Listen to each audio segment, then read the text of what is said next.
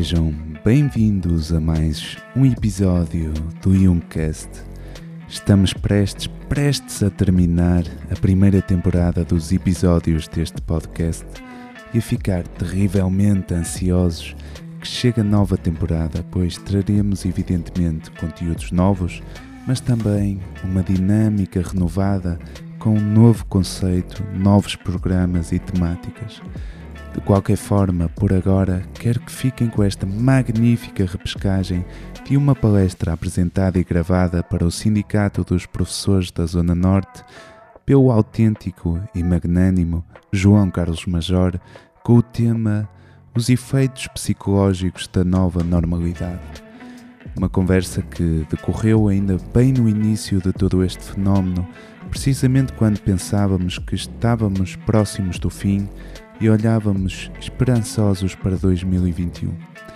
Pois é, 2021 está quase no fim e, é claro, é um fato que desde então muita coisa mudou, principalmente devido à excelência dos nossos profissionais de saúde. Mas ao mesmo tempo, é verdade que ainda estamos presos ao mesmo enredo. Quanto à presente palestra, ela é importante pela sua consistência e atualidade pois a mesma foi gravada em setembro de 2020 e poderia, salvo algumas exceções, como por exemplo a questão da vacina, ter sido gravada ainda ontem. Nesse sentido, julgo que, por tudo o que foi falado, que é uma palestra mais atual do que nunca e que por isso vale a pena ouvir. Fica o registro também, então, aqui no nosso podcast e desde já desejo-vos um excelente episódio.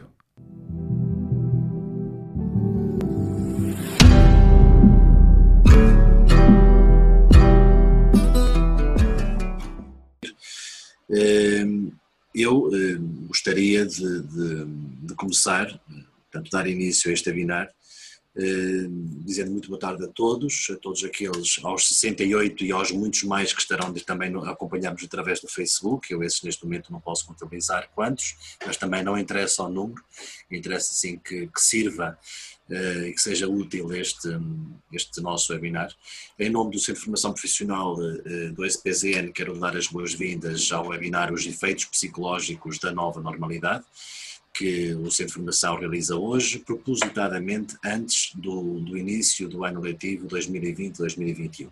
Não foi uma data ao calhas, foi realmente uma data pensada para debatermos este assunto ainda antes do regresso, do regresso efetivo à escola, enquanto docentes e na componente letiva, em contato com os nossos alunos. Contamos hoje com, com o orador convidado, com o psicólogo João Carlos Major, que muitos de vós eh, eventualmente já conhecem, até porque já realizamos um webinar no dia 20 de junho de, de 2020, eh, com também uma elevada participação. Eh, o, o Dr. João Carlos Major coloca, coloca desde já algumas questões para, para poderem ser debatidas e analisadas na próxima hora e meia eh, e obviamente, ou certamente também, eh, muito depois disso. Pergunta-se, é possível lidar com a incerteza? É possível lidar com a ausência de rosto? Nesta ânsia de voltar, de voltar a uma normalidade que não vai ser uma normalidade como a conhecíamos, há professores que dizem vai correr tudo bem coisíssima nenhuma, e se um aluno me quiser abraçar, precisamente esta questão que ainda há pouco uma colega eh, também fez, a profissão docente é uma profissão de relação. Como se vai então trabalhar? Como estabelecer o vínculo ou recuperar os vínculos outrora estabelecidos? Eh, a resposta reside na incerteza do docente. Se ele estiver bem. Inteireza. Eh, inteireza. Desculpe, inteireza do docente. Se ele estiver bem com máscaras ou, ou sem elas, à distância ou na proximidade, cumprirá prazerosamente a sua função e é disto que também falaremos. Eh, quero aproveitar mais uma vez para manifestar o meu orgulho e satisfação enquanto diretor do Centro de Formação Profissional e principalmente enquanto professor e colega pela, pela entrega, dedicação e profissionalismo apesar de todas as, as, dificuldades eh, e do momento difícil que todos estamos a atravessar, pela, mais uma vez, enorme adesão, interesse e participação que centenas de colegas eh, fizeram, eh, que, que, demonstram realmente eh, a sua aposta na formação como um instrumento de melhoria das, das práticas. Eh, feito este agradecimento e reconhecimento, eh, importa, importa para aqueles que ainda não conhecem dizer que hoje contamos com a participação, conforme já referido, agora do convidado, o psicólogo João Carlos Major, ao qual desde já agradecemos por ter aceitado mais, mais este desafio, mais um desafio. Eh, certamente iremos ter ainda a oportunidade de tentar lançar outros. Eh, teremos a possibilidade de o ouvir enquanto psicólogo clínico inscrito na Ordem dos Psicólogos Portugueses com a cédula profissional número 1502 e como especialista em psicologia analítica. Foi durante quase duas décadas professor de carreira do ensino superior na área da psicologia e atualmente é diretor da Academia Internacional de Psicologia Analítica, doutor em psicologia pela Universidade de Extremadura, em Espanha, e mestre em psicologia, em psicologia pela Universidade da Extremadura, também em Espanha. É mestre em filosofia, eh, especialidade em ciências cognitivas pela Universidade Católica Portuguesa e licenciado em psicologia pelo Instituto Superior da Maia. É ainda licenciado em teologia pela eh, Universidade Católica Portuguesa. Desde 2009 é membro da International Society for Biosemiotic Studies e, desde 2012, membro da direção da Code Biology Society. Em nome do Centro de Preparação Profissional, agradeço desde já a todos aqueles que ao longo da próxima hora e meia se juntam a nós neste webinar, através desta plataforma e da página de Facebook do SPZN, certo que as suas questões nos podem fazer chegar através da, da, da plataforma em perguntas e respostas, serão muito importantes para o enriquecimento deste webinar. Eh, tal como tem sido prática. Reservaremos os últimos 20, 30 minutos, consoante a gestão de tempo que conseguimos fazer e também o número de questões que forem colocadas, eh, para eh, tentar dar resposta e criar aqui algum debate com base naquilo que forem, que forem as, vossas, as vossas questões. Eh, finalmente aproveito para, para dar a conhecer que ao longo deste primeiro período letivo iremos realizar um ciclo de webinars sobre vários temas dirigidos a vários níveis de ensino e grupos disciplinares. Pretendemos ir ao encontro também, eh, não só destas áreas mais abrangentes, mas também de aspectos mais concretos eh, para cada um dos grupos disciplinares, não podendo obviamente chegar a todos, pelo menos fazer um esforço para debatermos algumas matérias de índole mais específica. Solicitamos ainda que respondam ao questionário que vamos lançar no decorrer deste webinar, para nos ajudarem a encontrar qual o melhor dia, qual o melhor horário para a realização destes ciclos de webinars. Se no, no, passado recente, eh, tendo em conta o fato de praticamente todos estarmos confinados eh, e a, a, gestão do tempo poder ser feita mais facilmente, e facilmente obviamente entre aspas, eh, agora neste regresso à escola e tendo nós, ou voltando a ter componente letiva, eh, a realização deste tipo de webinars eh, terá que ser obviamente, ou quase com toda a certeza, ou pós-laboral ou ao fim de semana, nomeadamente ao sábado da manhã. Importava que eh, respondessem ao questionário que vamos tentar lançar para que possamos ver qual o horário e o dia que, que melhor se adequa uh, para a realização dos webinars. E agora sim, prontos para o debate e para a reflexão, e sem mais demoras, peço então ao Dr. João Carlos Major que dê início à, à sua apresentação. Muito obrigado, colega. E gosto, gosto de lhe chamar colega porque somos professores. Eh, e é nessa qualidade, não só de psicólogo, mas também de professor, que continua a ser, eh, formador, que me dirijo a, a todos os presentes neste webinar, que desde já agradeço imenso a presença também e, e muito me honra a presença de todos estes professores. Quero dizer que venho de uma família de professores e sempre mergulhei de tê-los como um exemplo, eh, talvez por isso eu também tenha seguido a carreira docente, para além da carreira clínica. Portanto, tudo o que tem a ver com um, docência, ensino, uh, me toca profundamente, uh, me toca emocionalmente. Porque, ao fim e ao cabo, e como falávamos no, no, no último webinar, não há nada que nos diga respeito profundamente que não seja uh, afetivo. O que não é afetivo não nos toca. E nós estamos num mundo novo em que os afetos ficam todos truncados, ou estão todos truncados.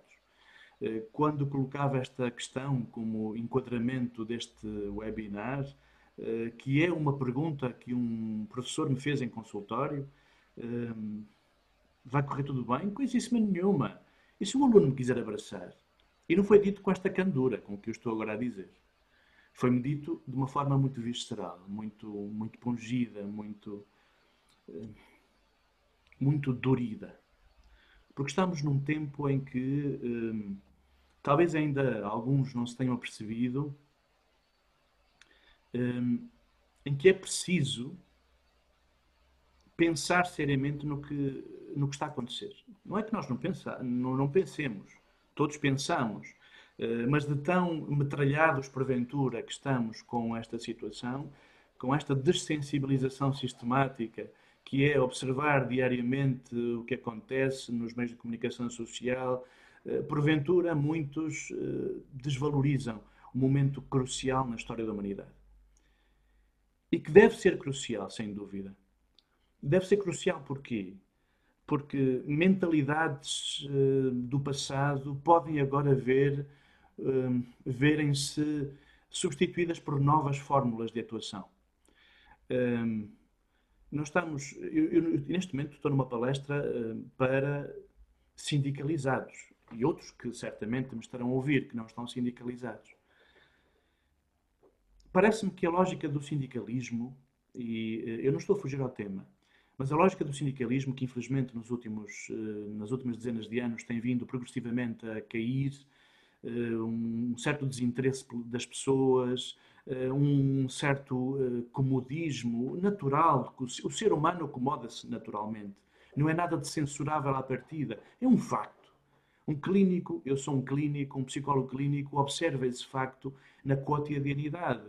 As pessoas acomodam-se nos casais, nas famílias, nas, nos empregos, em todas as circunstâncias e só em última análise dão um grito de desespero, eh, depois de muito terem lamentavelmente hum, penado, ou talvez desnecessariamente penado.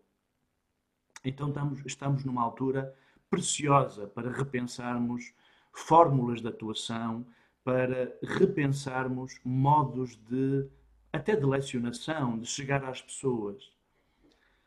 Obviamente que a profissão docente é uma profissão de relação, de contacto, de proximidade.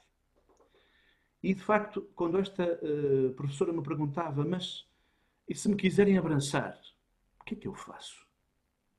Quem faz esta pergunta um, ehm, e, e, faz da forma como, como o fez, de uma forma emocionada, só pode revelar o amor que tem à profissão. E se eles me quiserem abraçar? Uma coisa curiosa, está a pressupor, à partida, que os seus alunos poderão fazê-lo ou poderão querer fazê-lo. O que, à partida, mostra este, esta dedicação a uma causa, uma causa docente. Ora, o que fazer nestas circunstâncias? Muito bem. Reparem, se há coisa que o Covid nos ensinou, ensinou-nos muitas coisas. Ensinou-nos o papel da escola. Quantos pais eu em consultório ouço que uh, ouvi e continuo a ouvir Bendita escola que os meus filhos lá por lá andavam. Agora como é que eu os consigo uh, aturar? Uh, coitados, realmente, agora vemos como os coitados dos professores, desculpem a expressão, mas é isso que muitas vezes ouço em consultórios, os coitados dos professores, agora vejo o que é que eles passam a aturar os nossos miúdos. Então reparem, meus senhores, se é verdade, isto foi, foi dito uh, por, por quem de direito, se é verdade que no início da pandemia os heróis foram, sem dúvida, os técnicos de saúde, os profissionais de saúde. Eu não tenho dúvida que os novos heróis, os novos heróis que necessitam de assumir que os são, será a classe docente.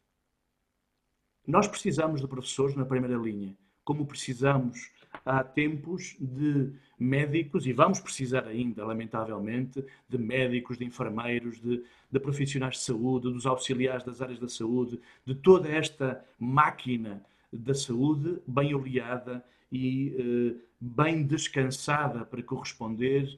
Eh, não sei se há a segunda vaga, se há a continuação da vaga que já iniciou, mas em outros termos. Mas isso é uma questão de saúde, não, não iremos por aí. Mas não tenho dúvida que neste momento os grandes heróis, e é importante que se assumam como tal, são os professores. Uma sociedade sem educação não existe. Uma sociedade sem formação, sem ensino, é uma sociedade decadente. Mas precisamos ter professores inteiros. Como eu diria, a inteireza do docente, independentemente da máscara ou da ausência da máscara, independentemente da distância ou da proximidade, eh, é fundamental. A inteireza deste profissional. Há outro aspecto que eu próprio aprendi com a pandemia. Nós, psicólogos, hum, de alguma forma hum, acreditávamos, pretérito, acreditávamos que a relação clínica se estabelece fundamentalmente na presença do paciente. E de facto temos muitos psicólogos a dizê-lo. A relação clínica uh, exige presença, exige uh, proximidade física, aquela do consultório, que o consultório propicia. Mas algo foi extraordinário e todos estamos a aprender. Eu sinto-me um aprendiz permanente, constante. Esta época trouxe-me de diversos pacientes de diversos pontos do país e até fora do país. Pessoas que eu nunca vi pessoalmente, que ainda não vi pessoalmente, mas que me solicitaram, até fruto de algumas intervenções públicas que eu fui tendo, que me, que me solicitaram acompanhamento psicológico e que eu tenho vindo a acompanhar através de plataformas eletrónicas. E uma coisa que eu próprio me surpreendi. A distância, apesar de tudo, isto é discutível, claro, e cada caso é um caso, há colegas que dizem o contrário, mas a distância física não impede a relação. Evidentemente não é o ideal. Óbvio, o ideal é a presença, é a proximidade. Mas se virmos bem, neste momento estamos eh, pelo menos aqui na plataforma, 102 pessoas uh, ligadas. Obviamente que não temos relação. Estou a ver o Pedro, o Pedro está a olhar para mim, uh, vemos-nos aos dois, mas muitos mais veem-nos. E podem na mesma sentir algo de emoção, algo de emocional. Então, independentemente da fórmula ou das fórmulas que, que vierem a ser encontradas para a docência, porque nós não sabemos o que é que vai acontecer. Aparentemente há uma indicação de que as escolas uh, é para estarem abertas, mas nós não sabemos como é que a pandemia vai progredir. Algo eu aprendi com isto. A relação pode se dar independentemente da proximidade. Até me atrevo a dizer. O abraço pode ser dado à distância de um ecrã. Porque a conexão uh, anímica é muito mais forte do que simplesmente o toque, ainda que o toque seja extraordinário e absolutamente uh, insubstituível. Isto é um mero apontamento. E isto porquê? Porque isto que está a acontecer, esta pandemia, é algo novo. Nós não temos, nós psicólogos, não temos paralelo na história da psicologia. Não existem estudos verdadeiramente bem, uh, bem realizados sobre um fenómeno semelhante. Isto é novo. Então, se é novo, não existem fórmulas testadas. Não existem, hum, digamos, receitas pré-fabricadas para responder a esta situação. Nós, também nós, nos sentimos frequentemente impotentes perante as perguntas dos nossos pacientes e dos meus alunos, que até agora e ultimamente têm sido alunos também à distância. Mesmo as turmas da proximidade tiveram que eh, ser substituídas por formações à distância. Então, se não existem receitas pré-fabricadas para algo que é novo, que não está testado, e qualquer, qualquer um que venha com uma resposta pré-fabricada, uh, bom, está no mundo da axiologia, e a axiologia não é uma ciência. Cada um pode ter opiniões. Eu julgo isto, eu julgo aquilo, todos nós julgamos coisas, mas isso são opiniões pessoais. Muito está para ser testado muito está para ser feito e não é só a vacina. São também as fórmulas educativas. Portanto, o que, o que eu aconselho? O que aconselho aos meus pacientes? O que é que eu aconselho à classe docente? Aconselho a pegarmos, pelo menos, naquilo que já sabemos e que já está testado do ponto de vista psicológico e, pelo menos, isso que sirva como início de conversa. E o que é que nós sabemos? Exatamente a última parte da apresentação que eu coloquei como apresentação, ou que enviei como apresentação deste webinar, a resposta reside na inteireza do docente. Vejam, um profissional, seja ele qual for, que esteja retalhado, que esteja amargurado, com o que quer que seja, com a sua vida pessoal, com a sua saúde, com as questões da logística escolar, com o que quer que seja, alguém que está retalhado não está inteiro. É óbvio. Na verdade, de Monsieur Lapalisse, poder-se-ia dizer. Mas isto que parece quase uma verdade banal, ninguém inteiro se pode dar por inteiro, assume-se em psicologia como o mais fundamental da, da posição clínica. É a inteireza. O que é que o profissional clínico na área da psicologia procura? Que o indivíduo fique inteiro, emocionalmente coeso.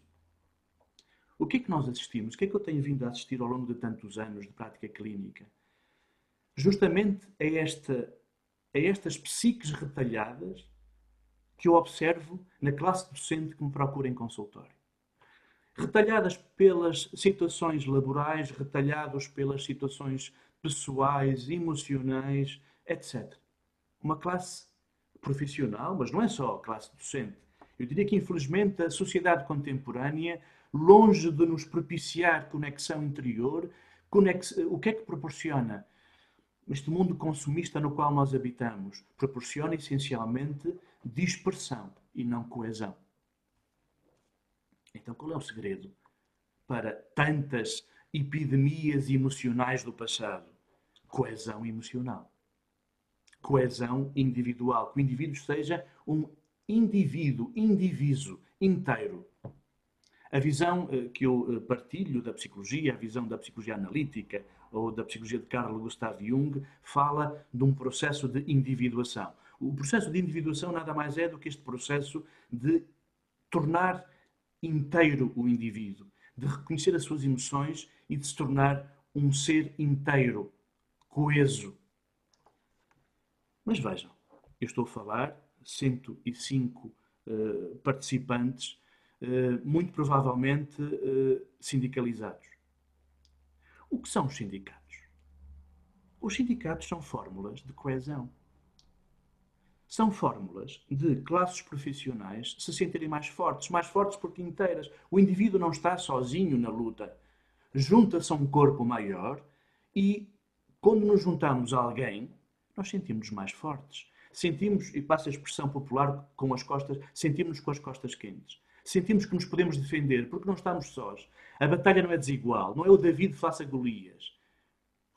Então reparem, o que é que essencialmente hoje me parece, a mim como clínico, revejam, eu, eu, não estou numa atividade sindical ativa, estou aqui como um clínico no ativo. O que é que um clínico no ativo subscreve a qualquer pessoa que procure coesão? Nem que seja coesão familiar. Quando alguém me diz, Doutor João Carlos, a minha família está um frangalho. O que normalmente eu peço é, muito bem, explique-me como é que ela funciona. E se puder, traga-me cá o marido, os filhos. Quero conversar com o resto dos membros. Vamos criar unidade. Vamos fazer com que isto seja uma equipa eh, e que trabalhemos em equipa. Porque isto de trabalharmos sozinhos é mais demorado, mais doloroso e, essencialmente, eh, mais como diria, eh, mais sujeito ao erro, à falha e, ao insucesso. Quando trabalhamos em equipa, quando estamos com outros, até as emoções fluem de uma outra forma. Não estamos à defesa. Não temos que levantar muralhas emocionais. Então, é um clínico que agora fala. É o psicólogo clínico João Carlos que fala. O que é que nós observamos cotidianamente em consultório? Pessoas que nos chegam com escudos, com muralhas pessoas que nos chegam profundamente blindadas e que, de algum modo, eh, manifestam o quê? Medo. As pessoas hoje têm medo. Como é que eu abraço? Mas e se os alunos não estiverem com máscara? O que é que eu faço? E se, e se, e se? Naturalmente, nós vamos ter que eh, esperar por diretrizes mais específicas das autoridades, da Direção-Geral de Saúde, etc., etc., do Ministério, do que quer que seja. Mas, acima de tudo, o que é que as pessoas manifestam? Medo. Receio. E o medo é um mau conselheiro. O medo é, eu diria, a receita para o desastre. O medo boicota, paralisa, embota. Então, se o medo proporciona isso, o que fazer? O que é que a prática clínica nos ensina? Acima de tudo, ensina, uh, e é uma regra fundamental em psicologia. Primeira regra. Primeira regra é o terapeuta estar ciente de que existem fórmulas universais de atuação. Não significa que as pessoas não sejam todas diferentes, são.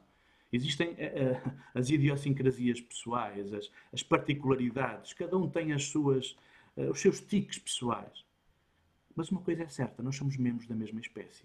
E seria muito estranho se o médico cardiologista tivesse que estudar medicina pela primeira vez para atender alguém que venha da China, ou alguém que venha do Brasil, ou alguém que venha de qualquer outro sítio. Não. O coração é uh, semelhante na espécie humana. E atua, o clínico atua da mesma forma, uh, quer clinique na Europa, ou nas Américas, ou na Ásia.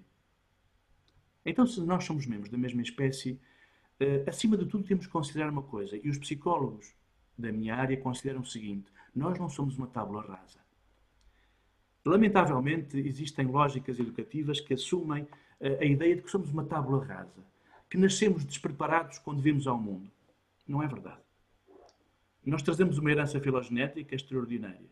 Uh, o Pedro, quando me apresentou, mencionou um aspecto interessante que é eu pertenço a várias sociedades, quer de biosemiótica, quer de, de biologia dos códigos sociedades de biólogos, geneticistas, cientistas vários, que defendem que nós trazemos, do ponto de vista das nossas eh, armas filogenéticas, muita coisa.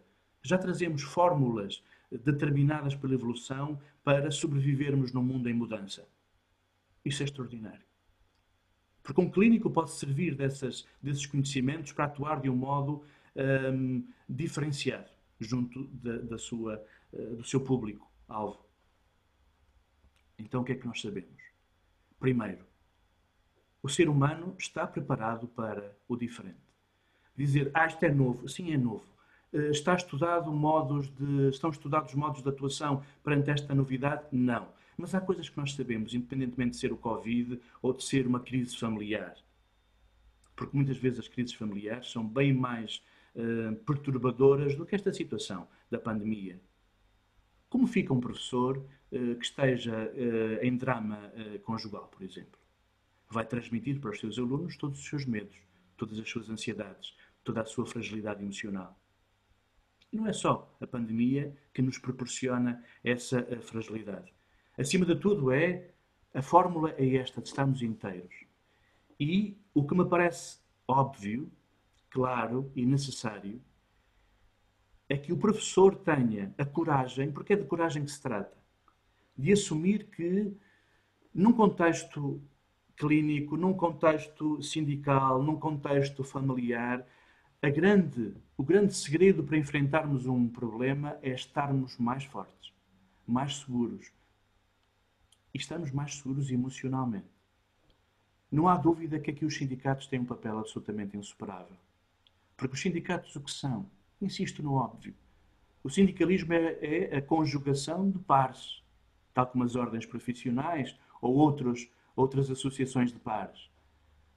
Os pares têm que se defender. Nunca como hoje o sindicalismo é importante. Mas tem que haver um sindicalismo também ele diferenciado. Um sindicalismo que aposta essencialmente na salubridade, na homeostasia dos seus membros. Não bastam os deveres e, hum, digamos, hum, as prerrogativas laborais.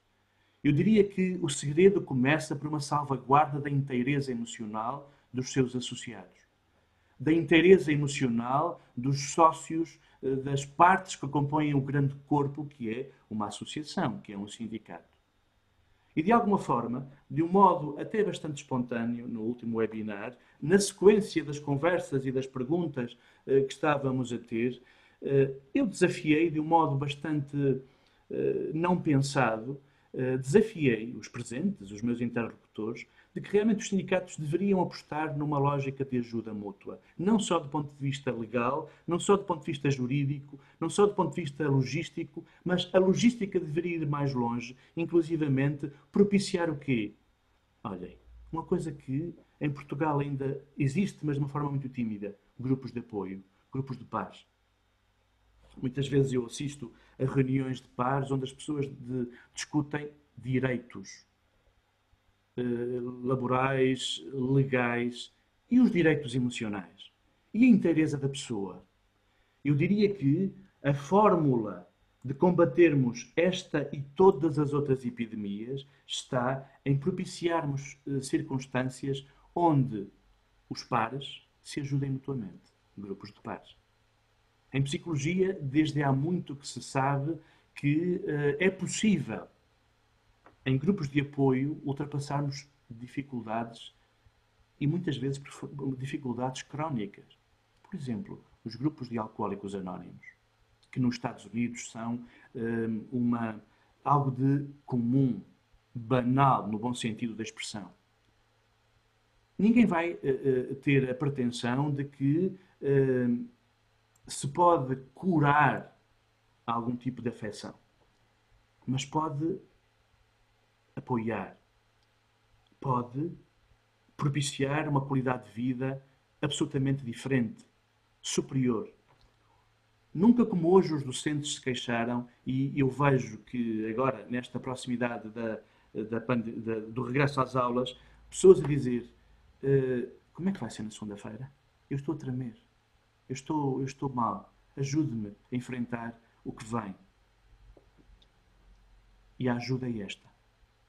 A ajuda pode ser individual, mas pode ser coletiva. Uh, existe um certo receio de o um indivíduo sozinho pedir apoio. É, é óbvio que os consultórios dos psicólogos estão cheios, sabemos-lo bem. Mas é muito mais fácil o grupo ajudar-se, os grupos profissionais ajudarem-se. Foi a lógica dos grêmios, das associações de profissionais.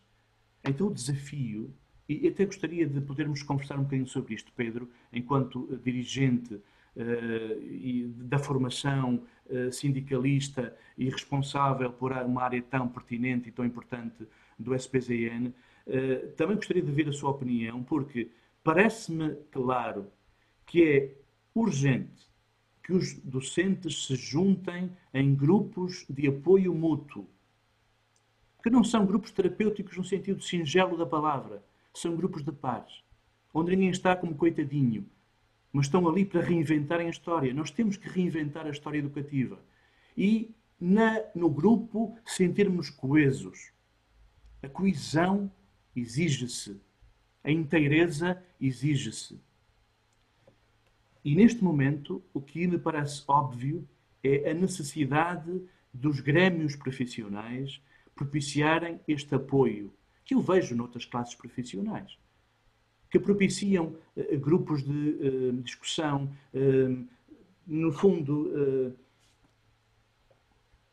contextos de brainstorming, para que algo novo possa surgir e que o indivíduo que vai testar a modalidade nova não se sinta só, mas que possa, naquele grupo, eh, mencionar as suas dificuldades, as suas angústias, juntamente de um pedagogo, juntamente com um psicólogo, juntamente com um especialista nesta ou naquela área, que simultaneamente é um grupo de formação, mas também é um grupo de partilha e é um grupo de uh, desenvolvimento pessoal, uma expressão que há, que há uma dezena de anos ou há dezena e meia de anos era tão comum e proliferavam em Portugal grupos de desenvolvimento pessoal.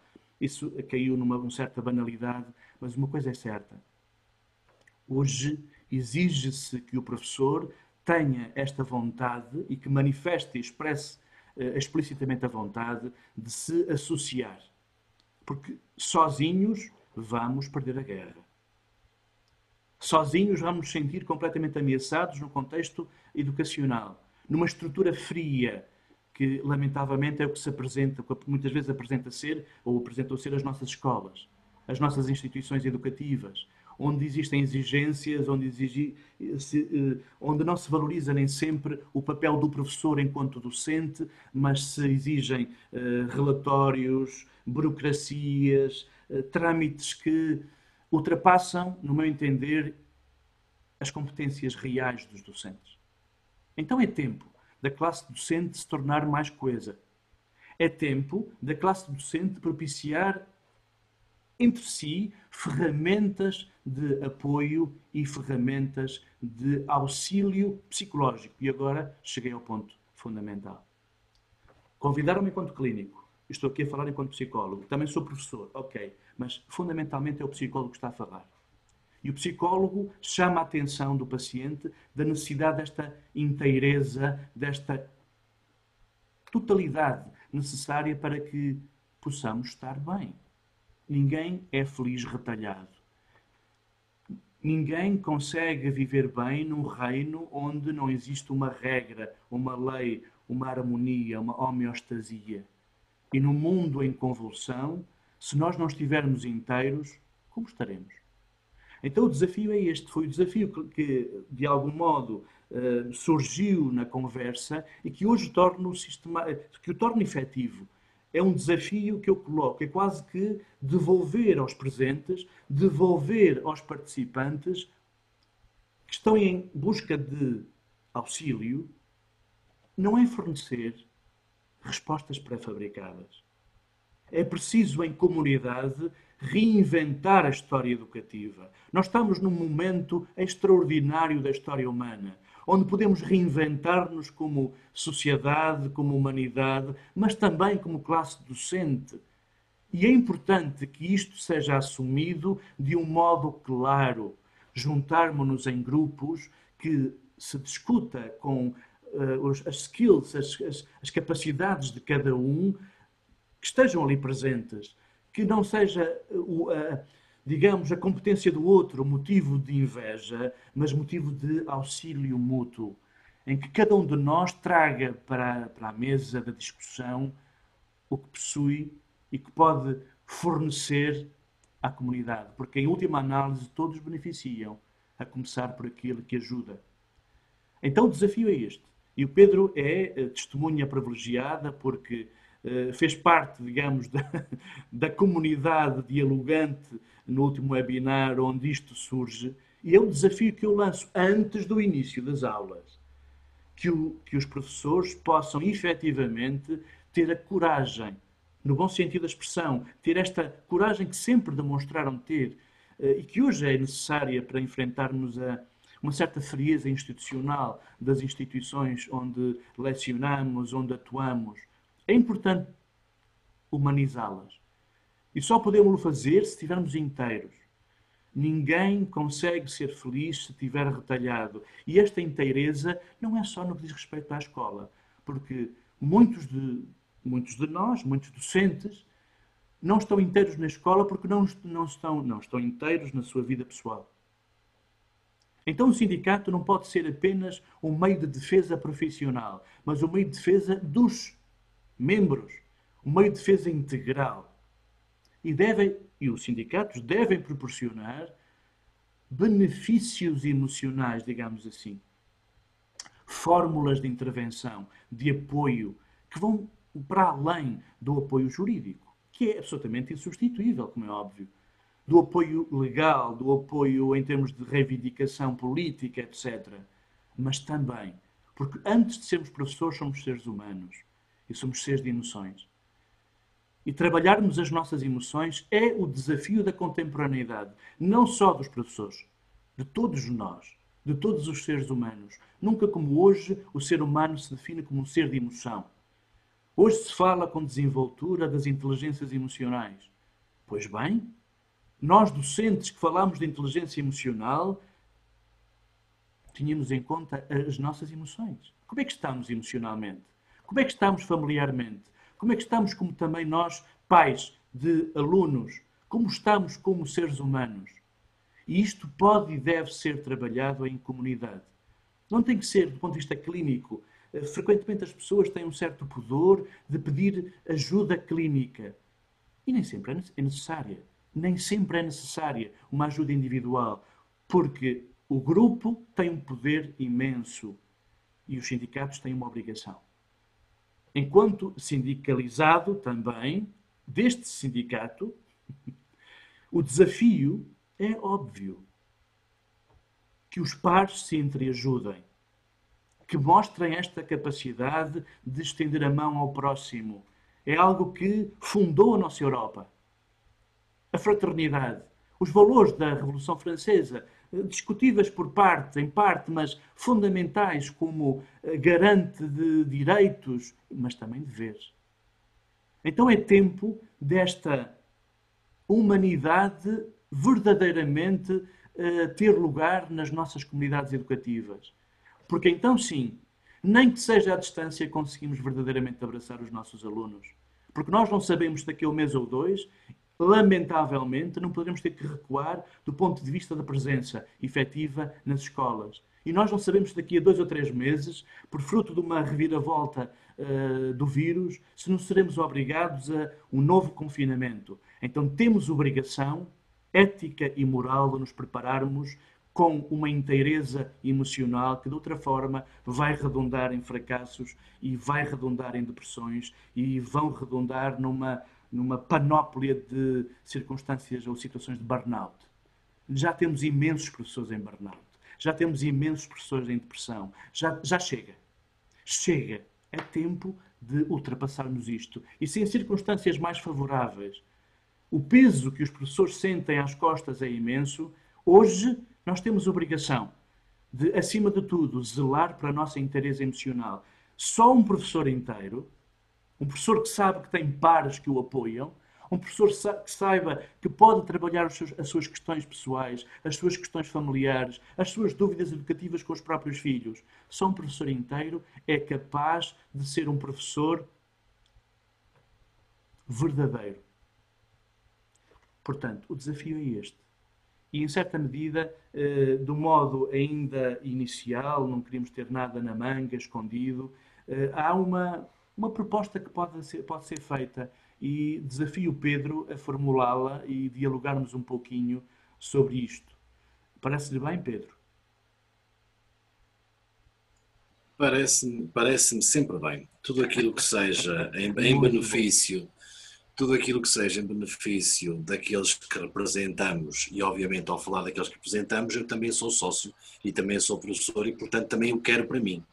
Eh, é a minha parte egoísta, eu também quero agora, eh, também quero que os outros possam aceder, aceder a, a isso. E o, e, o, e o João Carlos eh, toca num ponto que desde há, há sensivelmente uma década, ou mais, mais do que isso, eh, tem vindo a, a minar, a minar e a destruir aquilo que era uma saudável relação de colaboração entre pares. Eh, e neste, ao longo dos tempos, eh, a relação entre as pessoas nas escolas é a minha, a minha visão, a minha ideia, aquilo que também vou ouvindo e aceito visões completamente opostas à, à, àquela que eu, que eu estou agora a partilhar convosco. Mas eh, aquilo que se verificou foi que ao longo do tempo eh, houve um afastamento entre as pessoas, ou mesmo o espaço físico comum, que seria a sala dos professores, acaba por ser um espaço de, de não passagem, de não, de, não, de não presença, de não estar, é apenas o, o, e com os mecanismos tecnológicos de sumários eletrónicos, acabou aquela necessidade ou obrigatoriedade de ir pelo menos à sala dos professores, eh, mudar o livro de ponto e já nem isso acontece e, portanto, o professor acaba por entrar na escola, dirigir-se à sala, fazer o seu trabalho e sair da escola sem muitas vezes sequer eh, conviver ou contactar com outros.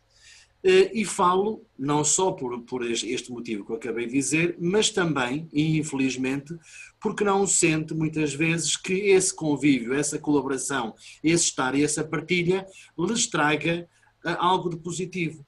Porque a competição, nomeadamente através daquilo que teve como origem a avaliação de desempenho com regimes de cotas, de acessos, de condicionamentos à progressão, fez com que muitas vezes eu estou a, a, a, a lutar com o parceiro do lado por um lugar. E, portanto, ao lutar com o parceiro do, do lado por um lugar, eh, significa que a partilha, o trabalho colaborativo, essa, essa dádiva e, esse, e essa vontade de estar e partilhar, deixe de existir. Surge-nos agora uma nova situação eh, associada a esta pandemia e ao Covid, eh, que, no meu entender, tem aspectos positivos. Eh, e um dos aspectos positivos surgiu precisamente com o desafio que o, que o, que o João Carlos Major nos fez no webinar anterior, eh, em que poderíamos, mesmo que seja à distância, criar grupos de tertúlia, grupos de, que ajudem a tal, a tal soma, o juntar, eh, para, para que consigamos vencer não só o vírus, mas vencer coisas, se calhar, até bem mais complexas que, que o vírus.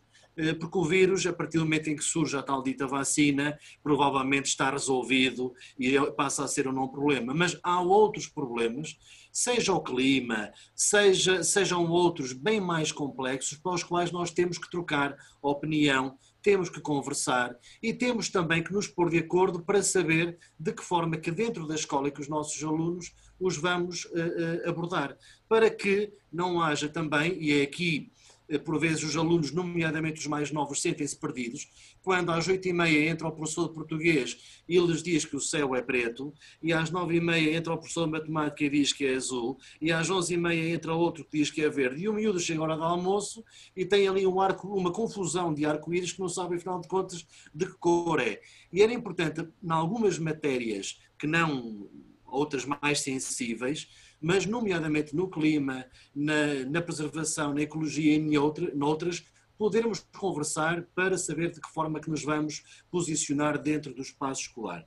Depois há o outro lado, há o outro lado que é aquele que eu acho que o, que o João Carlos quis uh, assinalar, que tem a ver com uh, aquela questão de ninguém é feliz retalhado.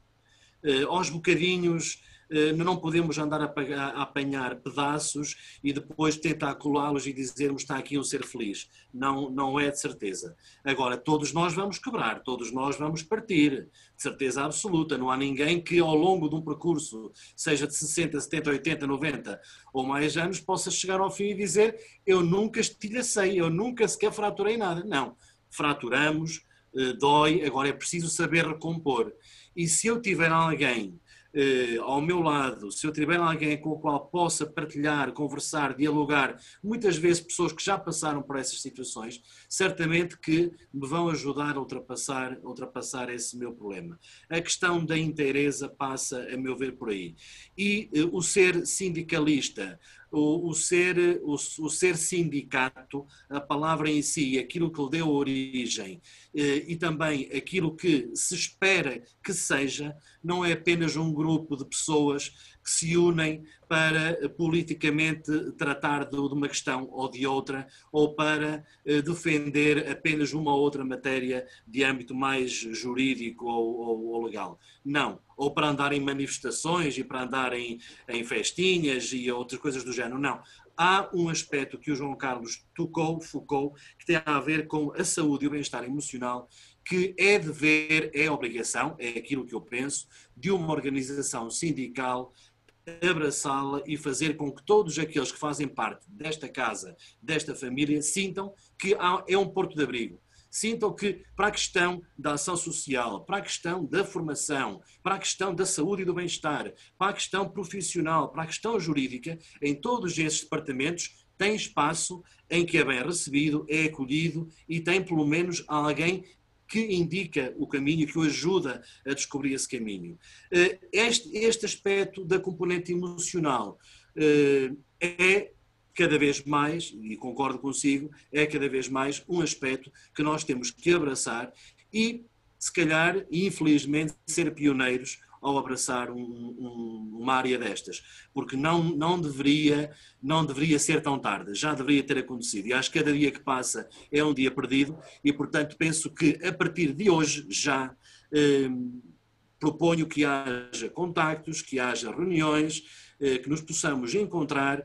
Eh, todos os colegas que hoje aqui já nos estão a ouvir podem nos fazer chegar, desde já também, eh, sugestões, ideias que nos ajudem a encontrar a melhor forma. Eh, sabemos que vamos ter que usar estas ferramentas, mas o tal abraço à distância também não há, não há problema nenhum, porque conversar à distância também é possível. Eh, eu posso dizer, eu neste momento converso com familiares à distância que há uns anos atrás tinha que ser por telefone e ficava muito caro. E hoje vejo-os vejo-os, eh, não, não os consigo cheirar, mas consigo vê-los, consigo vê-los a sorrir e, portanto, eh, também tem aspectos positivos. Entre todos, eh, peço que, que nos façam chegar enviem para os estariados regionais do SPZN, enviem se quiser diretamente para mim, para pedro.barreiros.spzn.pt, enviem para o e-mail do Centro de Formação, façam-nos chegar sugestões, ideias, eh, para que possamos desenvolver este projeto.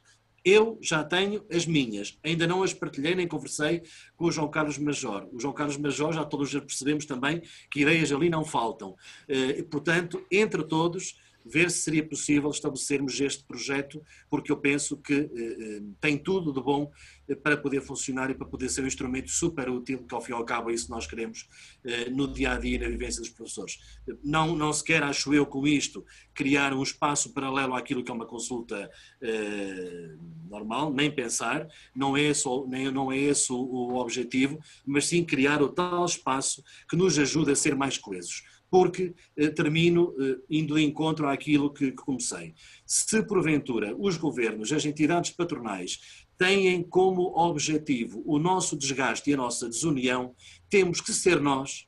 Não basta exigir, exigir a valorização profissional ou apregoar que queremos ser eh, eh, valorizados. Temos que ser nós a dar os passos, a fazer o nosso caminho para que realmente essa valorização uh, aconteça. Porque estamos à espera que essa valorização caia do céu, oferecida por qualquer Ministério da Educação, por qualquer governo, desenganemos-nos todos porque nunca vai acontecer. E aquilo que tem vindo a acontecer nas últimas duas décadas é uh, o prejuízos em cima de prejuízos, é desrespeito em cima de respeito, é tempo não contabilizado, é desprestígio profissional, é, é um conjunto de aspectos que são muito negativos e, portanto, só juntos e coesos, quem quiser vir, que venha, porque eu acho que nós temos os braços bem grandes para poder abraçar toda a gente.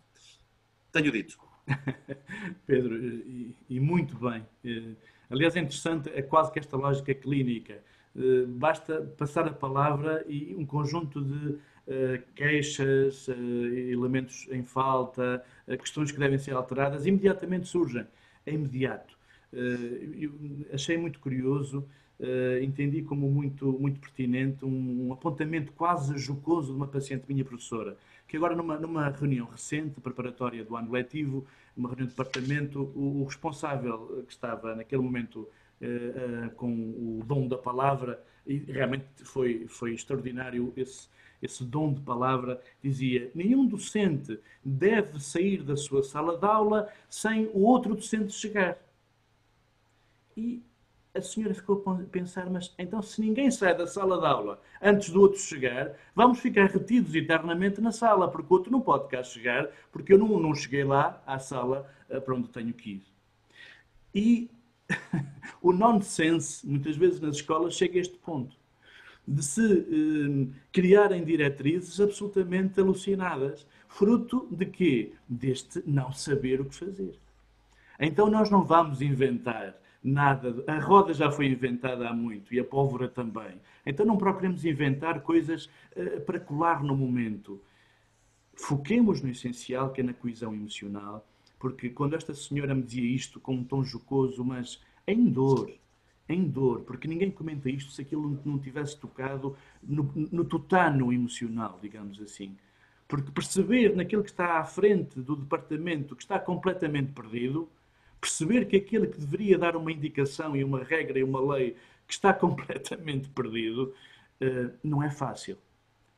Então, o fundamental é, em pares, não, não esperar que a hierarquia nos ajude, mas ajudemos-nos neste registro horizontal.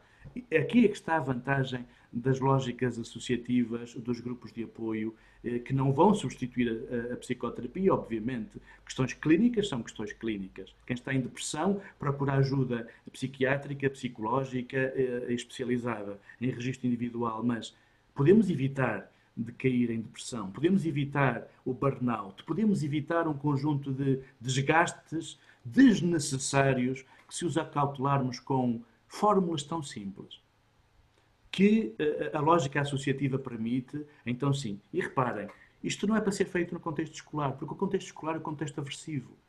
Ninguém consegue fazer uma mudança no sítio onde está a ser abusado, ou, ou, julga que está a ser abusado, ou sente. Muitas vezes o abuso é puramente psicológico.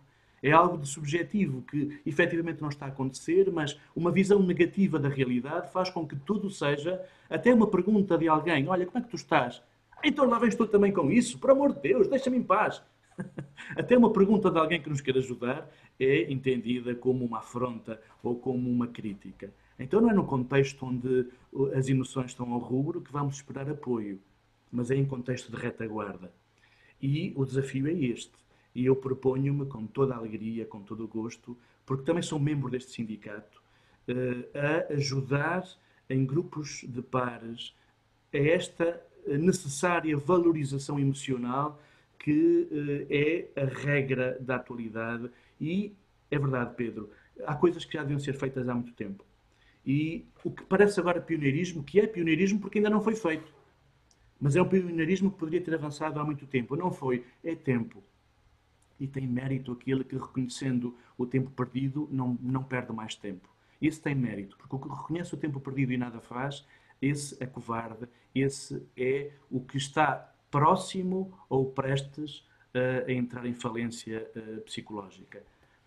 Portanto, uh, a minha, a minha, o meu desafio é este. Eu penso que chegamos basicamente ao tempo de percebermos as perguntas, certo?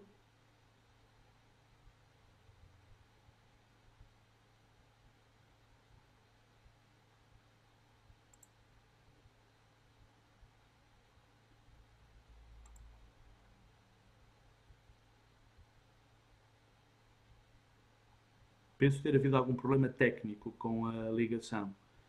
Hum, não sei se estou online. Pedro? Parece que voltamos. Foi, presumo que tenha ido abaixo a ligação, certo? Foi, foi é isto de viver. Eu não sei se alguém de Vieira do Minho está aqui a acompanhar, a acompanhar o Zoom, mas eu neste momento acabei por ficar sem, sem, sem internet durante algum tempo. A Vodafone já anda assim há, há dois dias, desde que houve os incêndios. Parece que há aí algum problema, mas pronto, eh, peço desculpa. Eh, são os, os imponderáveis da, da, das novas tecnologias. Eh, João Carlos, estava, para continuar. estava a dizer que se calhar é tempo de termos algum, fazermos um overview de, de, de perguntas que eventualmente tenham sido feitas. Sim, sim, sim, sim. Uh, temos aqui várias, como é óbvio, é sempre bom sinal. Os colegas estão, estão, estão sempre atentos. Vou começar, vou começar aqui pela questão da, da Isabel Carreira. Somos pessoas de afetos e com grande facilidade de socialização. Como devemos, então, nesta situação, ultrapassar estas carências? Um, e de facto, somos cheios de afetos. E, e, quase que a resposta está incluída na pergunta. Uh, na, nesta afetividade, no primeiro, no reconhecer da afetividade. Uh, e que há muitas fórmulas de, de passar a afetividade. Eh, como diria o Pedro, eh, a pandemia propiciou inclusivamente contactos com pessoas que estão à distância, que provavelmente antes da pandemia telefonavam-se de vez em quando telefonicamente. nem a distância inibe os afetos. Eh, e sabemos muito bem, quanto mais não seja, e a título quase de brincadeira, já no passado haviam as madrinhas de guerra que deram em tantos casamentos, e eram pessoas que se escreviam, nem sequer se viam, não estavam online, quantas circunstâncias da distância, quer, quer do ponto de vista afetivo, amoroso, eh, funcionaram, em muitos casos funcionaram muito bem. Ehm, portanto, nós podemos expressar o afeto essencialmente estando cheios, estando inteiros. Desculpem a redundância, eh, ou desculpem a repetição. Só, reparem, por exemplo, um pai ou uma mãe que diga a um filho: Filho, está tudo bem, vá, tranquiliza-te. Tentei agora dramatizar a coisa. Que adianta a verbalização, filho, tranquiliza-te se os olhos esbugalhados estão a trair-nos? O filho só pode pensar, está pior do que ele diz. Ainda consegue estar pior do que aquilo que eu esperava ou suspeitava. Portanto, não são as verbalizações ou os abraços físicos que muitas vezes nos propiciam a transmissão dos afetos, mas a inteireza emocional. Muitas vezes ouvimos alguém à distância, eh, simplesmente é uma palestra, nem sequer há uma interação e sentimos o coração quente porque aquilo nos toca, porque aquilo nos, eh, nos abala, nos, nos transforma. E na classe docente isso é um facto. Mesmo na ausência do abraço, se há coisa que quem me conhece clinicamente, eh, há um, e os meus pacientes sabem bem o quão eu aprecio um abraço no final de uma, de uma consulta. Homens e mulheres, sou democrata, que agora não posso fazer, pelo menos da forma como, como fazia. Mas o abraço é feito na mesma. A quem eu não abraço, por recato, por uh, recato do, do, ponto de vista da pandemia, sente o meu abraço na mesma, porque sente que eu estou ali para ele. E mesmo na ausência do abraço, quando esta professora me dizia vai correr tudo bem, coisíssima nenhuma, neste momento esta, esta docente já está perfeitamente convencida que pode correr bem, independentemente de abraçar ou não abraçar os seus, os seus alunos. E ela era uma educadora. Eh, e os educadores eh, são seres, todos os professores são seres de afetos, e mau é se não, se não, se não forem, mas eh, o que, como é que um educador pode exercer a sua função não abraçando? Mas pode, pelo tom de voz, pela, pela alegria que possa tra transmitir, por mil fórmulas que podem ser discutidas em contexto pedagógico. E eu e o meu desafio é mesmo este: vamos discutir isto em comunidade, em grupos, em, em grêmio. Vamos discutir. Eu disponibilizo-me convosco, com quem quiser, a discutirmos estas coisas do ponto de vista prático, com casos práticos, trazendo para cima da mesa circunstâncias concretas, porque falar no, no, geral é muito difícil. Falar sobre o homem ou a mulher em geral, eh, dizemos tudo e não dizemos nada. Mas quando em cima de uma mesa virtual discutimos circunstâncias concretas e modos de atuação, aquilo que é supervisão, e a supervisão pedagógica é algo que devia ser uh, uma prática comum, assim como nós na psicologia supervisionamos e somos supervisionados. Eu tenho o meu supervisor e supervisiono colegas em termos clínicos. E nessa medida, por que não estender isto à classe docente? Uma supervisão pedagógica, uma supervisão emocional, uma supervisão também do ponto de vista técnico. E nisto eh, eu atrevo-me a dizer que não posso estar sozinho no processo. Estamos todos juntos na igualdade de circunstâncias. Portanto, indiretamente parece-me que respondi à questão. Inteireza, Sim. inteireza emocional do docente. Eh, agora daria, daria espaço aqui a, uma, a, um conjunto de questões e vou, vou, vou começar pela, pela, pela última, por aquilo que a colega diz por último, que é grata, peço desculpa por este testamento, mas o meu lado emocional também tem sido afetado pela pandemia. É Ana Paula Mota Abreu. E portanto eu vou repescar um conjunto de, de, de questões que a Ana Paula nos colocou eh, uma delas é, numa altura em que as emoções estão à flor da pele, não considera importante o Dr. João Carlos dar continuidade a este trabalho, quer a nível pessoal barra profissional da minha parte, quer a nível de escola, alunos e professores, de modo que juntos consigamos dar a volta a este vírus, claro com todos os cuidados que a situação exige. Ainda a Ana Paula, numa questão anterior, Dizia, boa tarde, sou professora do primeiro ciclo. Nos dois últimos anos letivos, tenho vindo a desenvolver no meu agrupamento um projeto Mindfulness, meditação e yoga com alunos a partir do pré-escolar até ao secundário. Numa fase da minha vida em que me redescobri interiormente, percebi que trabalhar as emoções, quer da parte dos alunos, quer da parte dos professores, é algo muito importante, razão pela qual realizei formações acreditadas ao nível do yoga e meditação para crianças em contexto educativo. Realizei o projeto a pedido do diretor do agrupamento e é um trabalho que me apaixona, em que eu encaro os alunos como seres individuais, mas no seu todo, físico, mental e emocional. As minhas aulas são recheadas de afetos. Muitos abraços. Eh, e, portanto, são estas as questões da, da, da Ana Paula. Eu diria que mau é se ela não der continuidade a esse processo. E dou os parabéns que, que, que o seu contexto escolar propicia isso e, e inclusivamente, valoriza esse aspecto.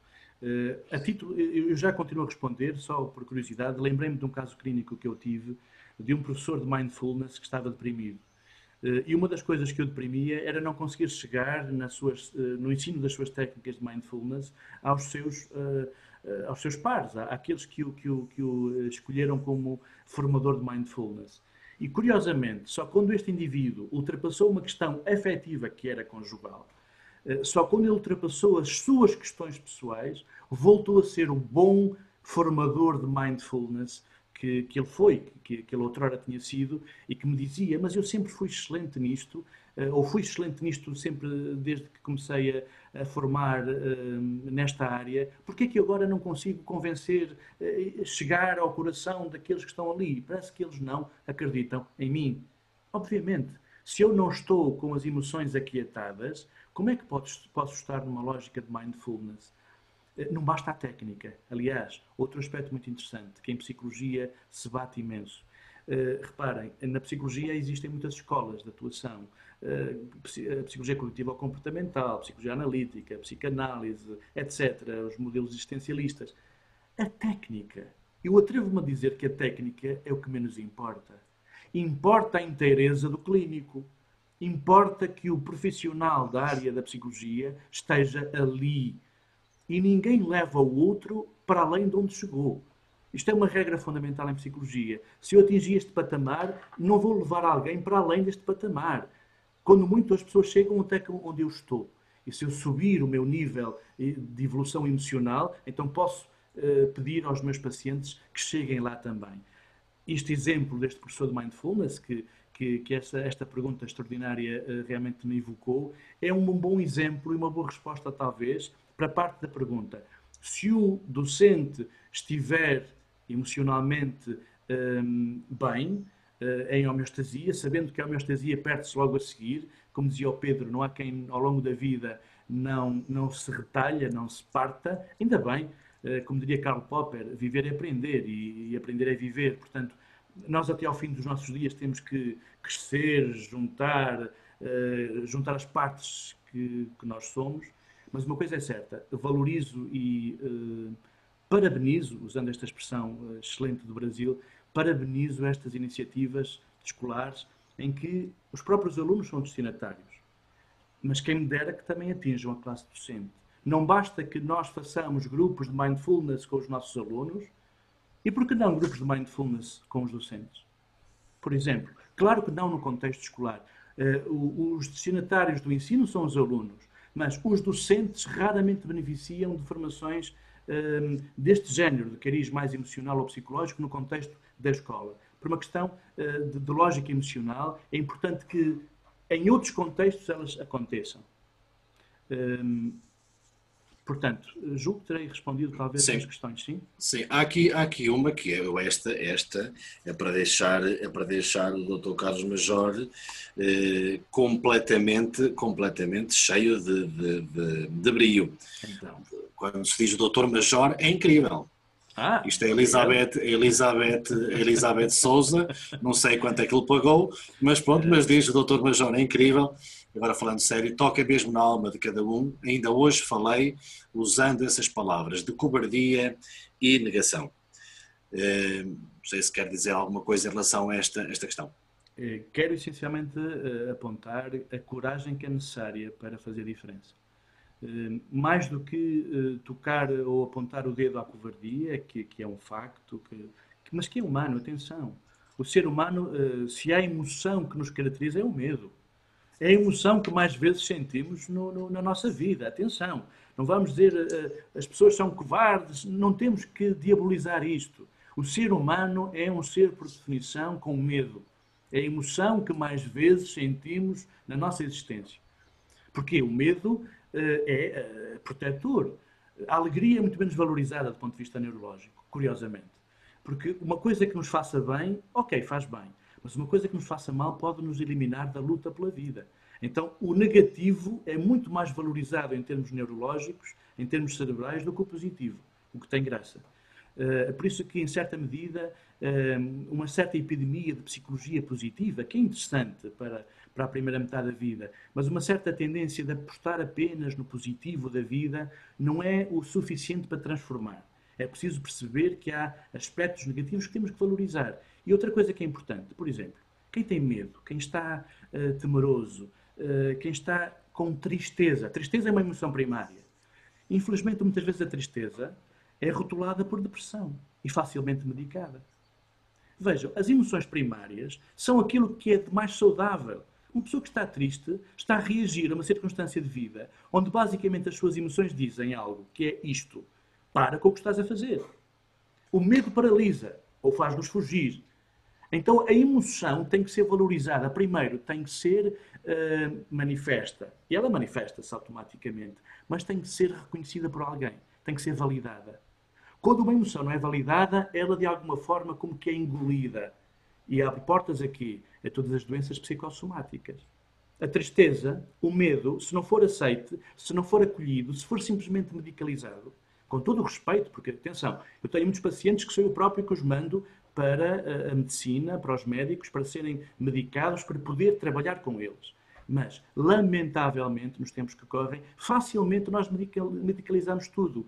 Eh, falecemos um, um, familiar, vamos ao funeral, estamos tristes. Há sempre alguém que diz, que diz toma qualquer coisa para, para, para isso. Não. A tristeza tem que ser vivida, senão não fazemos luto, por exemplo. luto por um familiar que partiu, luto por um divórcio, luto por a doença de um filho, por uma doença nossa. Se nós não vivermos as emoções na sua integralidade, nós não vivemos sequer. Então as emoções têm que ser reconhecidas. E o fundamental é serem reconhecidas em equipa, em grupo. Porque uma vez validadas, nós então temos sim a coragem, e agora gosto muito da, da expressão, e não vamos ser covardes. Porquê? Porque a covardia muitas vezes é um mecanismo adaptativo. Paramos, paralisamos. O medo paralisa-nos. É um mecanismo orgânico, biológico. Sabemos que funciona.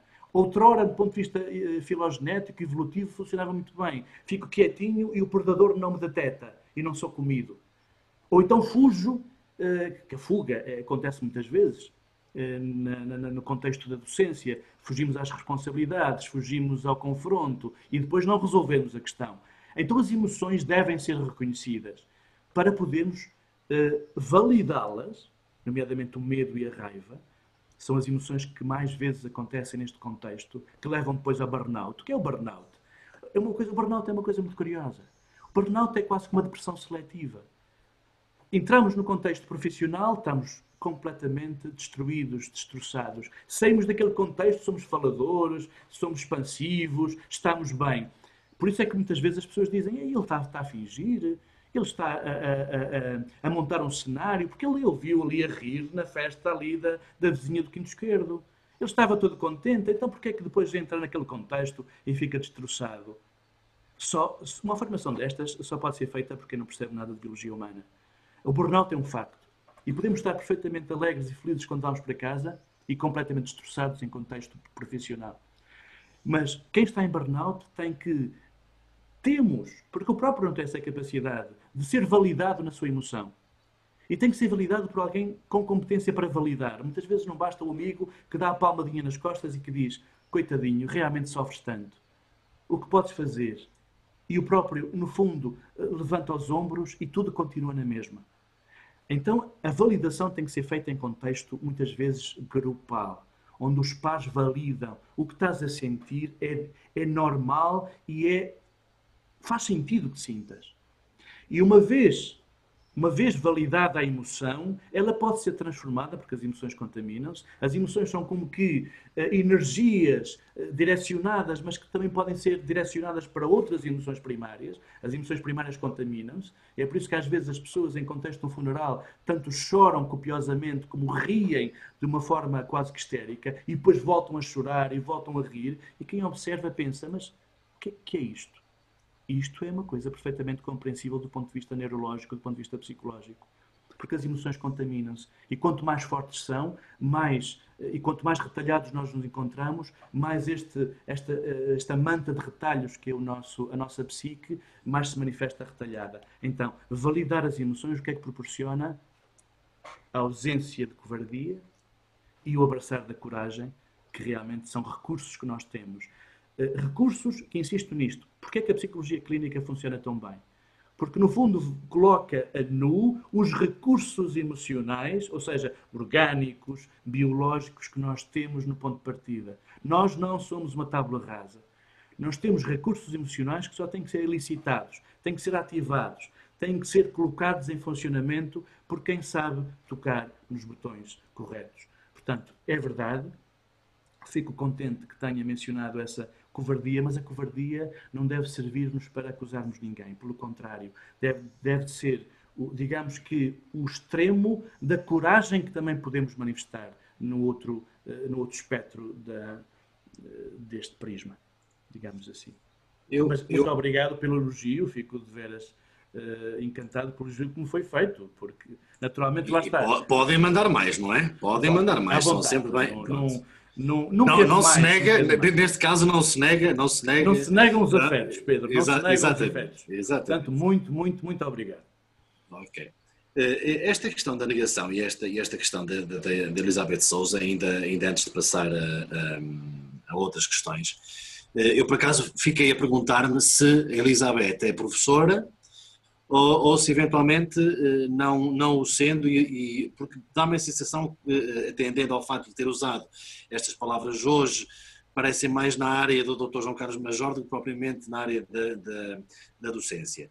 Eh, mas esta questão da negação, eh, abordou muito a questão da, da, da cobardia, a questão da negação, e também houve aqui um comentário, eh, não, não no, no perguntas e respostas, mas sim na, no chat, ou um conjunto deles que eu fui, que eu fui apanhando, esta questão da, da negação, ou em que muitas vezes se tarda a perceber, e muitas vezes tem que ser outros que não o próprio, conforme disse, a perceber-me do, do, da existência de, de, do problema.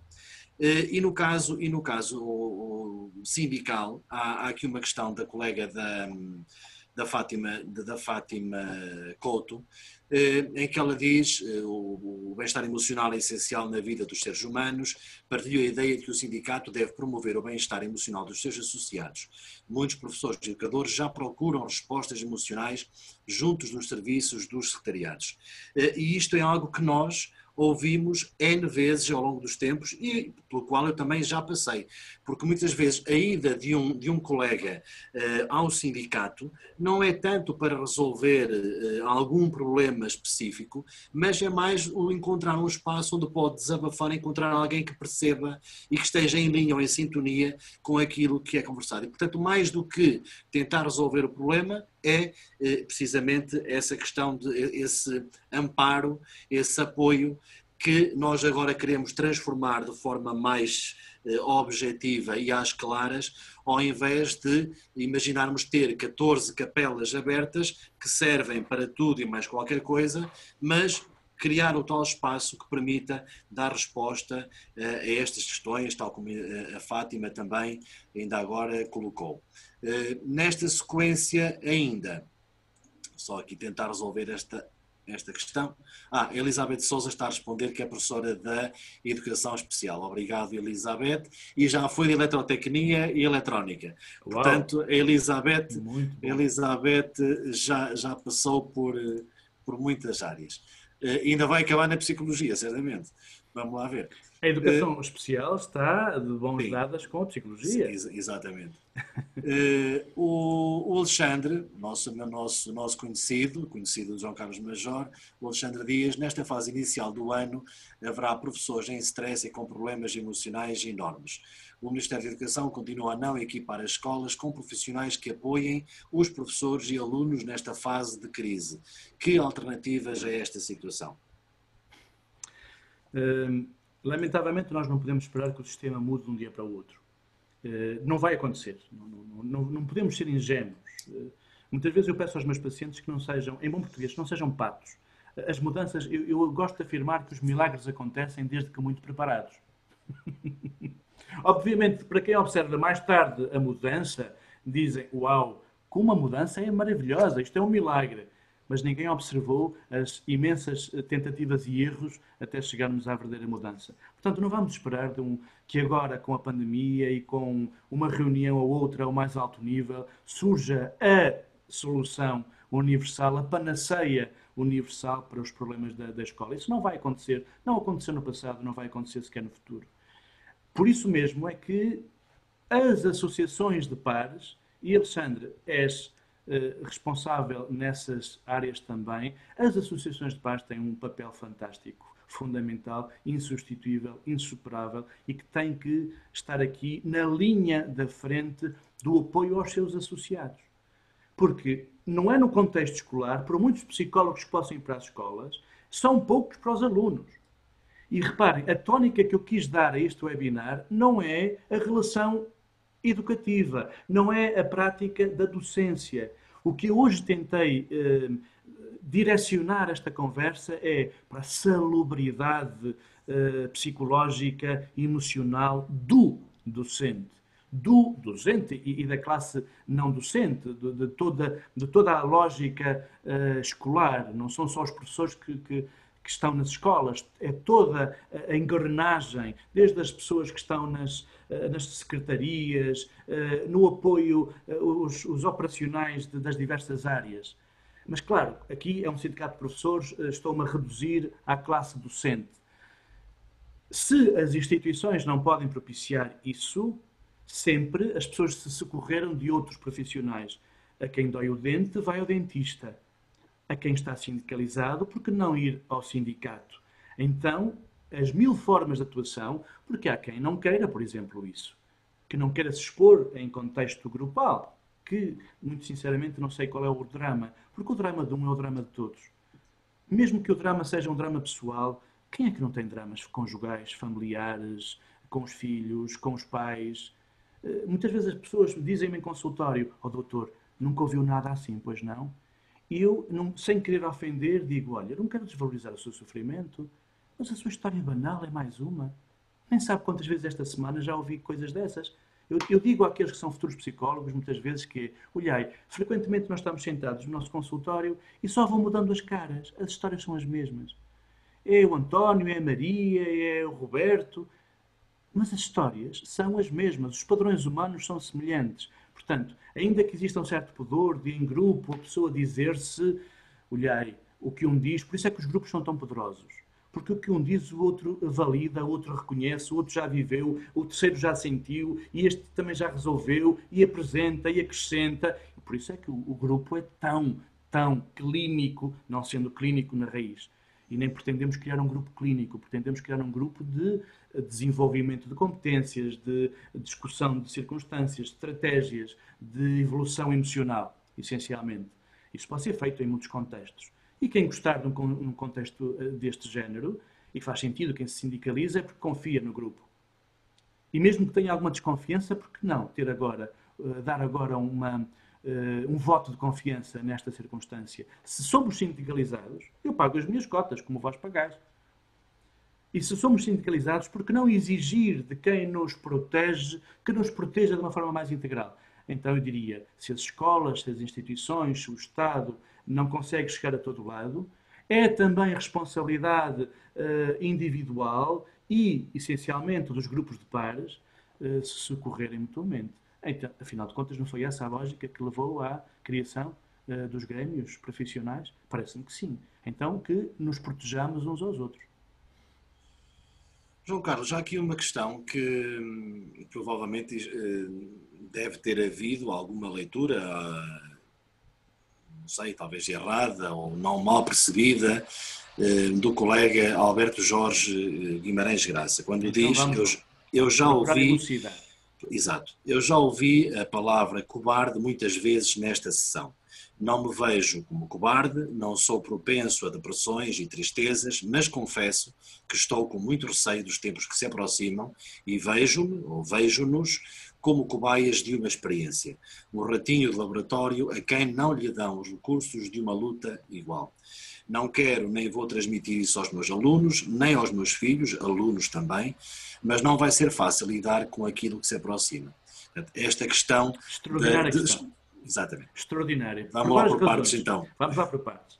Primeiro, de facto, quando falamos de covardia, era justamente para salientar a coragem que está inerente no, no receio eh, a covardia, por isso é que eu não gosto muito da palavra covardia, eh, considero isso, porque covarde é aquele eh, que, reconhecendo os factos, nada faz. Mas todos nós somos membros da mesma espécie. Todos nós temos capacidades inatas para, com a mão certa ao nosso lado, ou na nossa mão, de darmos muito mais. Portanto, a palavra covardia só tinha esse, esse alcance e foi na sequência até de, uma. De uma da colega, da, da colega Elizabeth, sim. Exatamente. Que era a cobardia e a negação. Exatamente. Por isso é que eu falava, é necessário o reconhecimento do medo, da raiva, para podermos validar isso e afastar ou mudar a emoção do medo e da raiva para algo mais adaptativo e mais funcional. Mas achei muito curioso o colega, hum, e muito bem, com, com, com uma força de vontade que demonstra extraordinária, diz: Não vou manifestar isto aos meus filhos nem aos meus alunos. Então deixem-me só aquele exemplo, deixem-me voltar àquele exemplo que há momentos eu disse. Vamos imaginar que estamos a falar com os nossos filhos e dizemos assim, até ter os óculos para verem bem os meus olhos. Meu filho, não tenhas medo. Não tenhas medo, está tudo bem, o teu pai vai cuidar disto. Vais ver que tudo vai, vai resultar corretamente. Nem que a gente não queira. Isto é uma coisa que eu, desde o início da minha prática clínica, sempre me tocou muito. As emoções contaminam. Eu posso querer, querer, eh, do ponto de vista consciente, de toda a minha força volitiva não querer transmitir algo, mas eu estou pelos meus poros a transmitir o receio ou o medo. Eu não preciso de. Eh, até posso verbalizar, vamos ter coragem, vamos para a frente, mas o modo como eu digo, muitas vezes nós dizemos assim, vamos ter coragem, vamos para a frente. Eu estou a mostrar pelo meu gesto que não tenho coragem e tenho muito receio. Eh, daquelas coisas mais simples, não é? Quando, quando confrontamos alguém, eh, isto é quase uma brincadeira, porque serve apenas como, como exemplo. Quando dizemos, quando dizemos assim a uma criança, foste tu que foste comer a fatia de bolo que estava ali, e o filho diz, não, eu não fui, eu não fui, pai. Já sabemos que foi. Nós traímos-nos de mil formas. Traímos-nos de mil formas. E, e, realmente, mas obviamente uh, aprecio muito que o colega tenha esta postura, elogio-a de não quero transmitir. Que bom. Esse é o passo necessário para efetivamente começarmos a lidar com isto, os chamados mecanismos de coping, os mecanismos de gestão de todas as situações uh, da contemporaneidade. Portanto, que bom que tem esta vontade. Mas o ser humano, ao ser humano não basta a vontade. Diga um fumador para ter vontade em deixar de fumar. Quantas vezes o fumador tem vontade em deixar de fumar? A vontade não basta. As emoções que estão correlacionadas com o ato de fumar são, e o próprio hábito, que é muito orgânico, eh, muitas vezes impedem que a vontade triunfe. Eh, mas sim, por favor, não interprete a palavra covardia, não apontei nesse sentido, foi na sequência deste comentário. Pelo contrário, o que estamos aqui a falar é de coragem. E da, da coragem que todos nós temos, nomeadamente estamos aqui uh, quase que a hora e meia a falar e a conversar. Uh, é preciso coragem para debater isto. E todos nós que aqui estamos somos corajosos o suficiente para, validando as dificuldades, estarmos capacitados para sermos melhor e, sim, verdadeiramente corajosos. Que não tenho dúvida que, como eu diria, se na primeira fase de todo este problema foram os profissionais de saúde os nossos heróis, mal é se daqui a uns tempos não batemos as palmas aos professores, porque eles vão estar na linha da frente. Vão ser eles que estão ali nas escolas uh, a enfrentar os seus próprios medos. Eu não vou dizer enfrentar uh, o, o Covid, enfrentar os medos, os receios, toda esta situação onde não há rede. Mas podemos criar redes, pequenas redes de apoio. E faço votos que isto efetivamente não esmoreça penso que terei respondido, Pedro.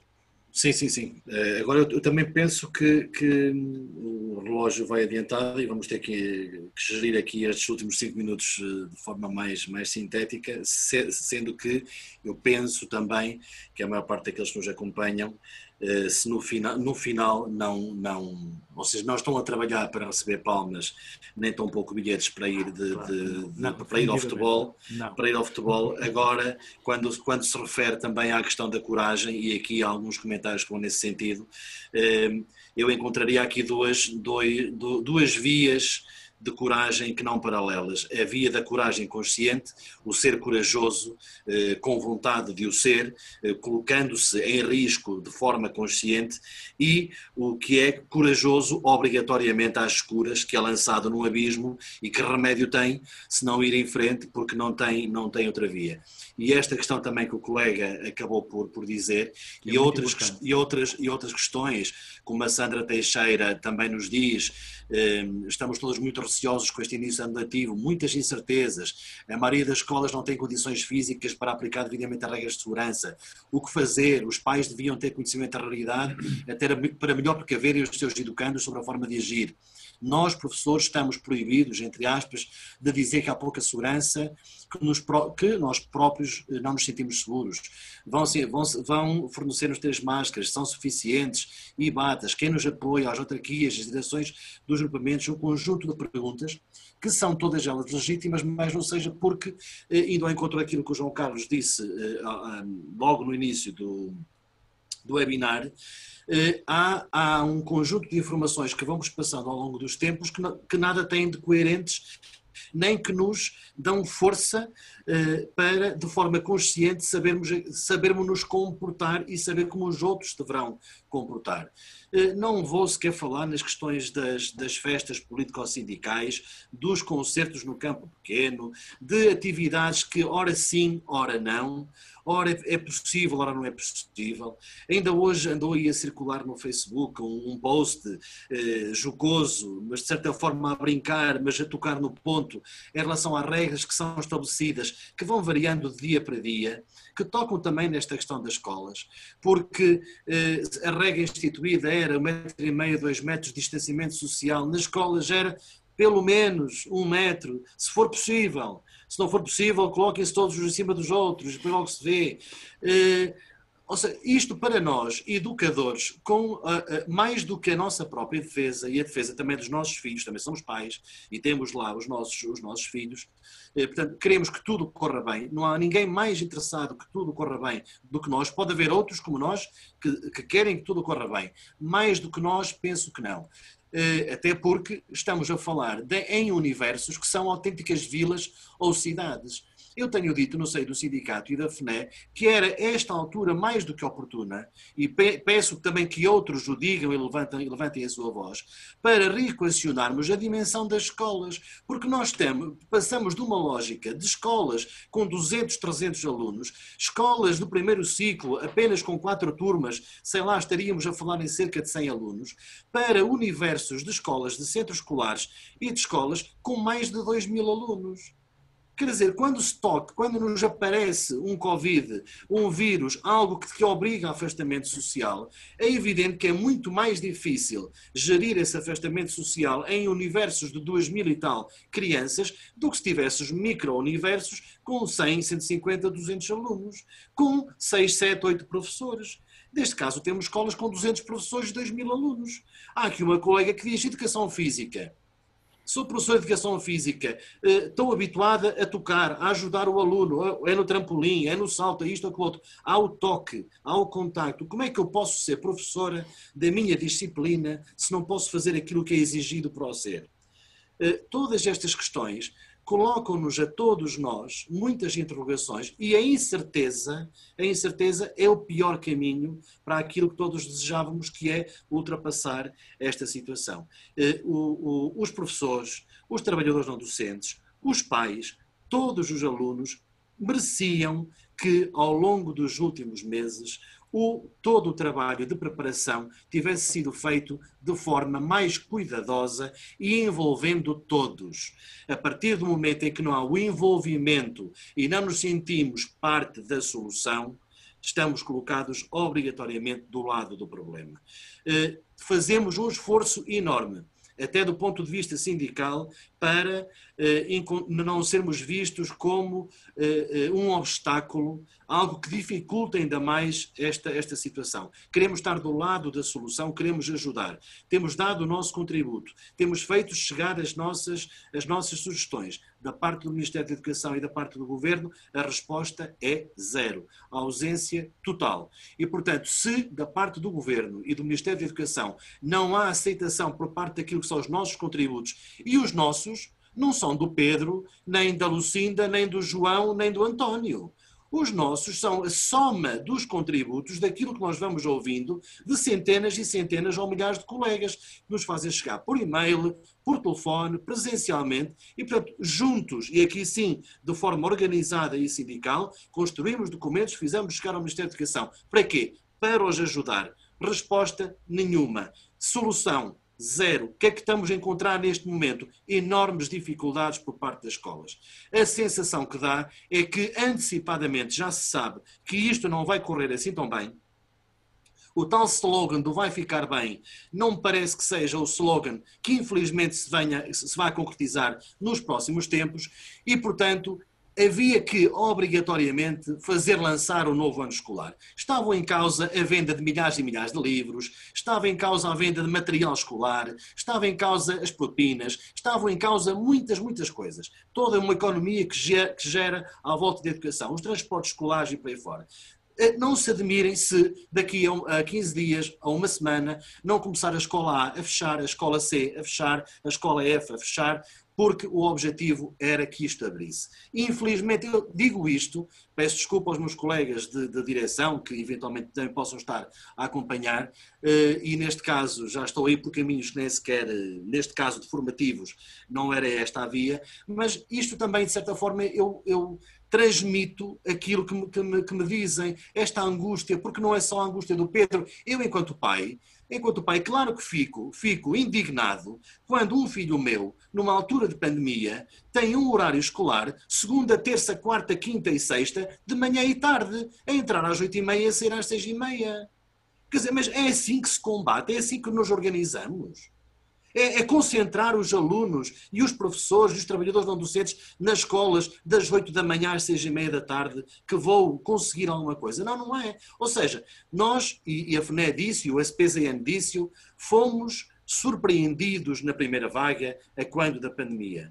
Não temos, não temos argumentos para dizer que agora fomos surpreendidos. Não fomos. Não nos soubemos preparar. E o nós, já estou a ser simpático, ou incluir-me nisto, porque quem tinha a obrigação de ter tudo devidamente organizado, efetivamente não o fez e é lamentável que não tenha feito.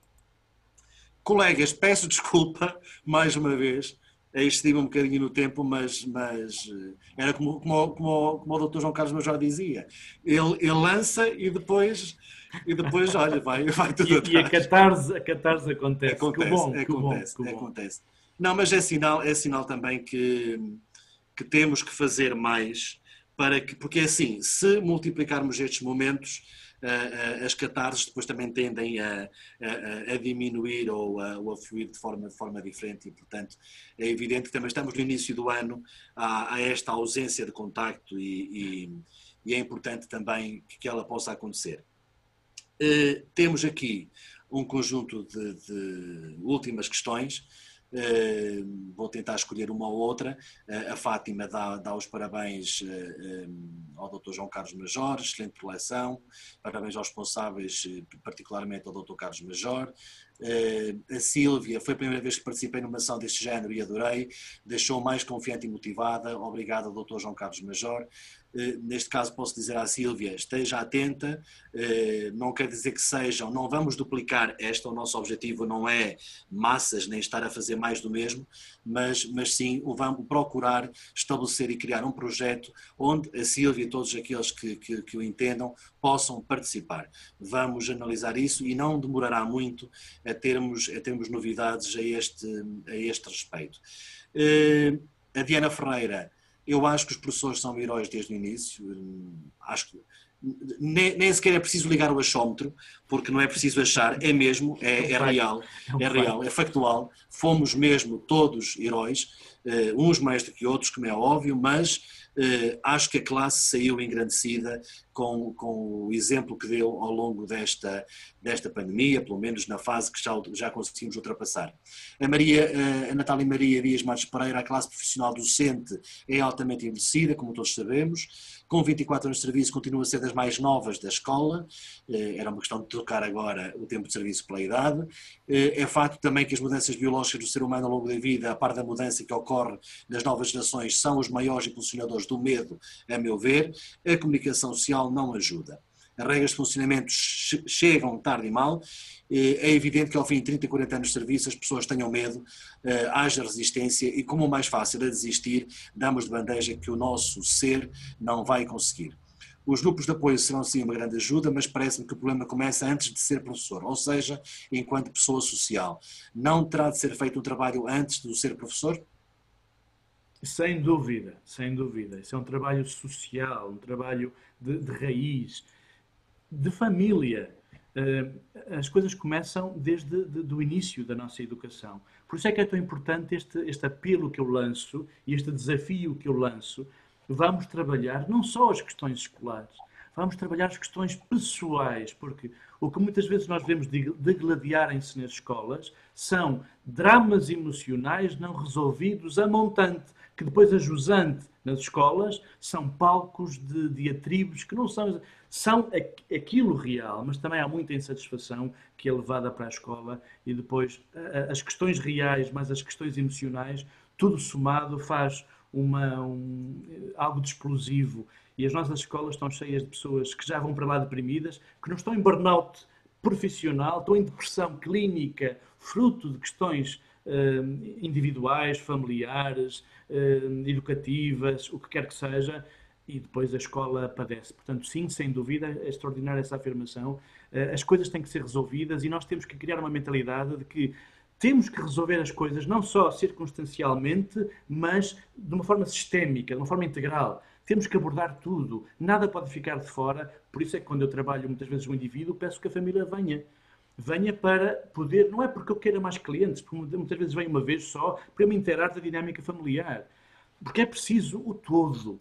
Não basta o que se passa na escola. Sim, o que se passa antes, eh, na família, na sociedade, os princípios que são transmitidos nos meios de comunicação social, uma lógica mercantilista, eh, consumista, que nos mina, que nos destrói, etc. Sem dúvida, questões éticas eh, levantam-se antes mesmo das questões profissionais. Portanto, esse apontamento é precioso e é importante que cada um esteja atento a isso e que se trabalhe independentemente de ser professor, de ser eh, o que quer que seja, que se trabalhe como pessoa, como ser de emoções. Portanto, muito obrigado por essa, por essa dica, que é, por essa indicação que é extraordinária.